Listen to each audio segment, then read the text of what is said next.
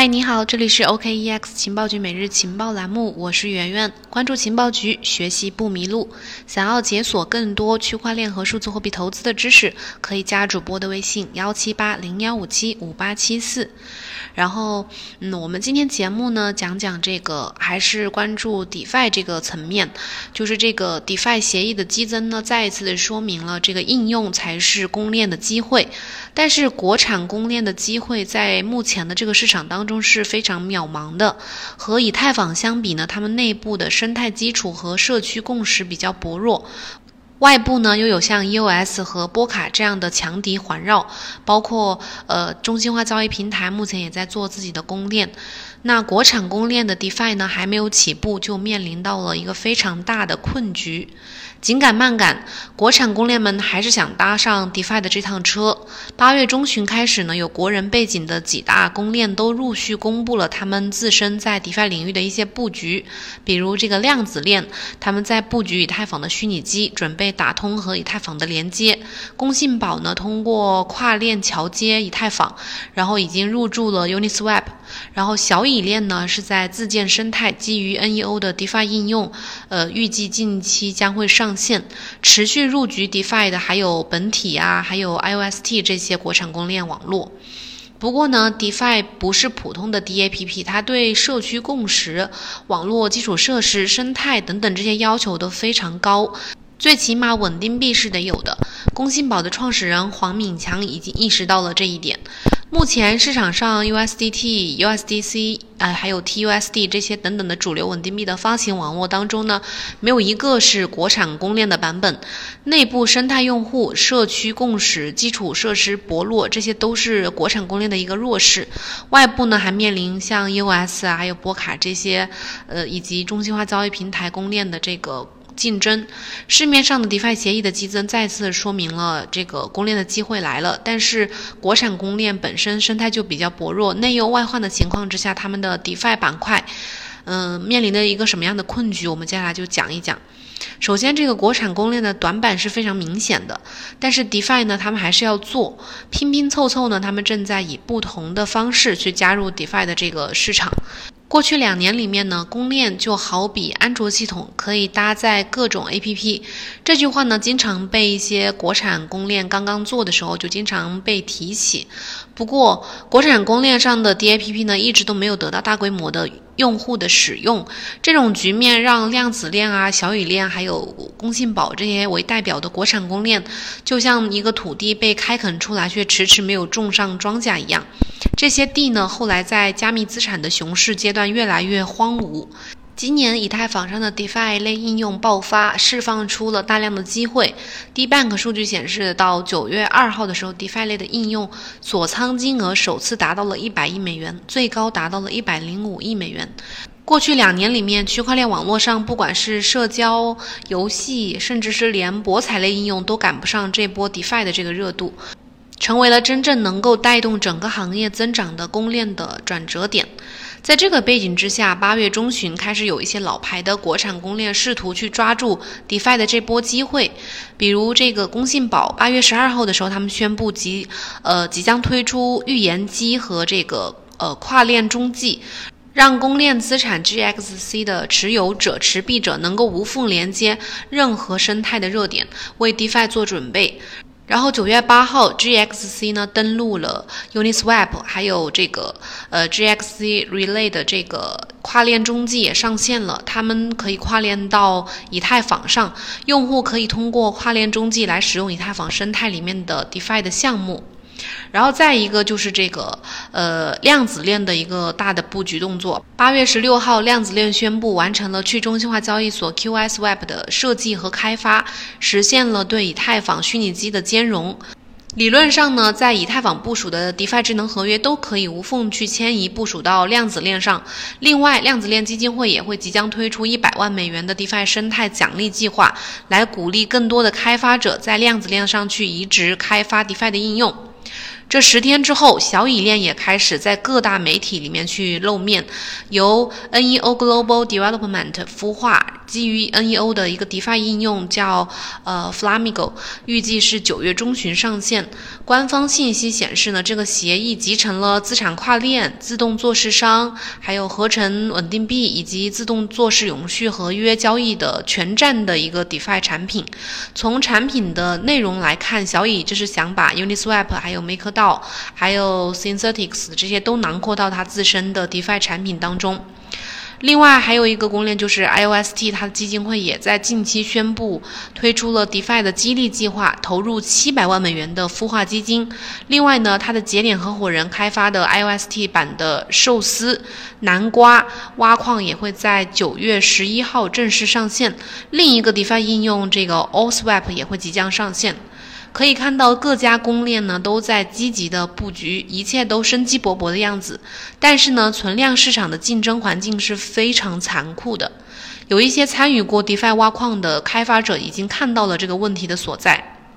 最近，呃，有在搞 DeFi 挖矿的一些科学家，就是有一个叫谢峰的，他就认为和普通的 DAPP 不一样，DeFi 想长期发展的话，需要一个规模效应。优秀的开发者呢，都喜欢在以太坊上做 DeFi，毕竟大家都有 ETH，它是一个强共识的一个资产。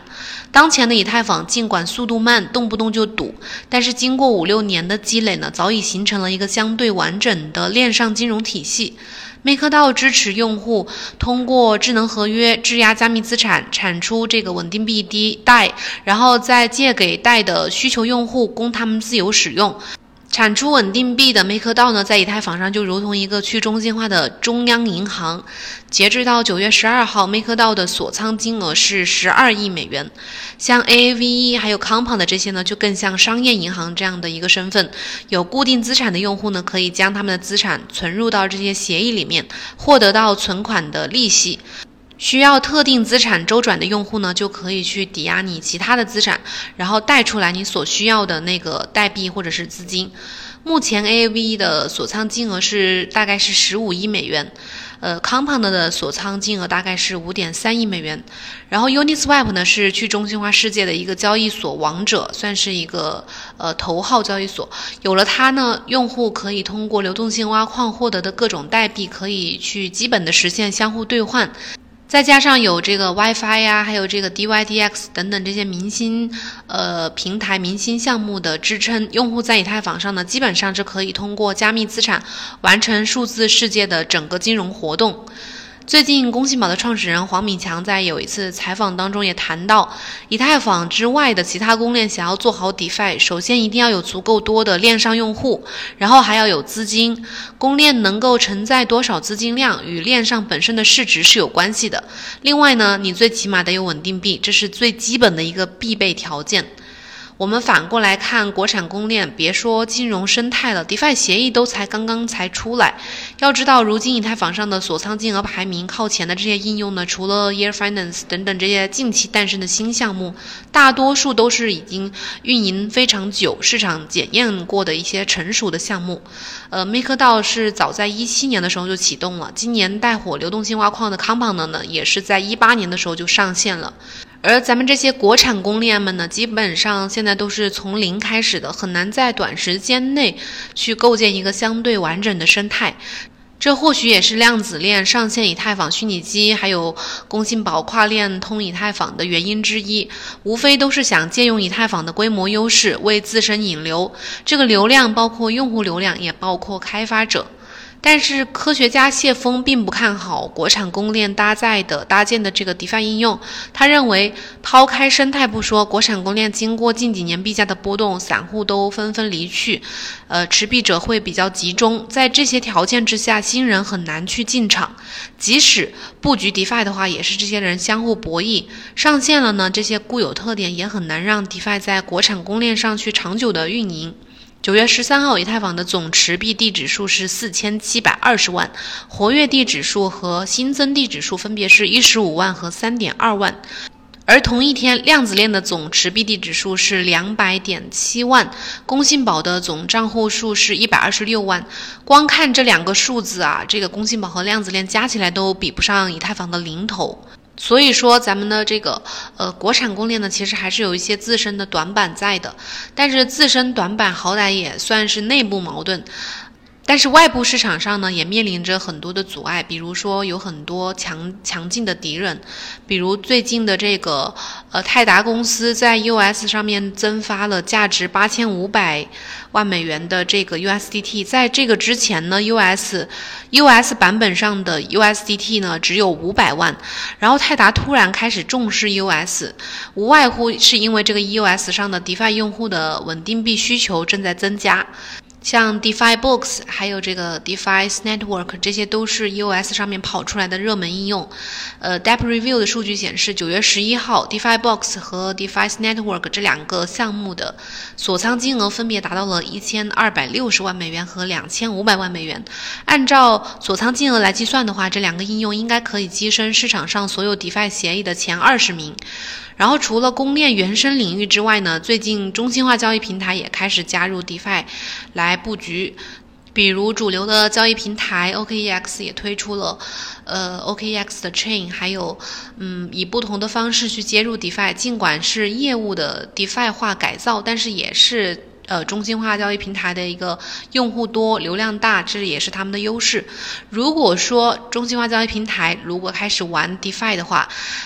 除了外部竞争激烈呢，一些公链项目还面临着用户不信任的问题。IOST 在巴比特社区发布的 DeFi 进展下面呢，有用户评论说：“别出来忽悠人了，行吗？什么都来蹭 DeFi 热度。”国产公链的 DeFi 之路困难重重。有业内人士认为，短期之内相对现实的做法呢，是让各种公链资产加入到热门的 DeFi 协议当中，用市场的方式重新分发、激活这些资产。比如说，让 Compound 去支持呃量子币的抵押，用资产带流量，用流量带带活自身链上的应用。这一点也不是不可能实现的。像早期 Compound 刚推出流动性挖矿的时候，由于币价比较低，然后 BAT 呢就是这个协议上锁仓量最大的一种资产。目前来看，最为接近这个路径的呢，或许是工信宝，因为工信宝 GXC 呢已经上线了 Uniswap。不过，通常情况下，DeFi 协议在增加新的做市挖矿资金池的时候呢，更加重视这个币种的流动性和它的持币用户量。分散去中心化是很重要的一个因素，恰恰不够分散是国产公链资产生态当中一直一种呃非健康的一种发展的表现。以太坊 DeFi 协议的突飞猛进，让原本生态薄弱的国产公链们看到了搭建新应用的曙光。不过，它的内部是呃面临。着自身基础设施还有社区共识薄弱的短板，外部又面临着 EOS 还有波卡这样的强大的敌人，所以说 DeFi 刚刚起步的这些国产公链呢，可能这样的面临的困局呢，一时之间还难以打破。在布局 DeFi 方面，你认为国产攻略有戏吗？欢迎在节目下面留言和我讨论。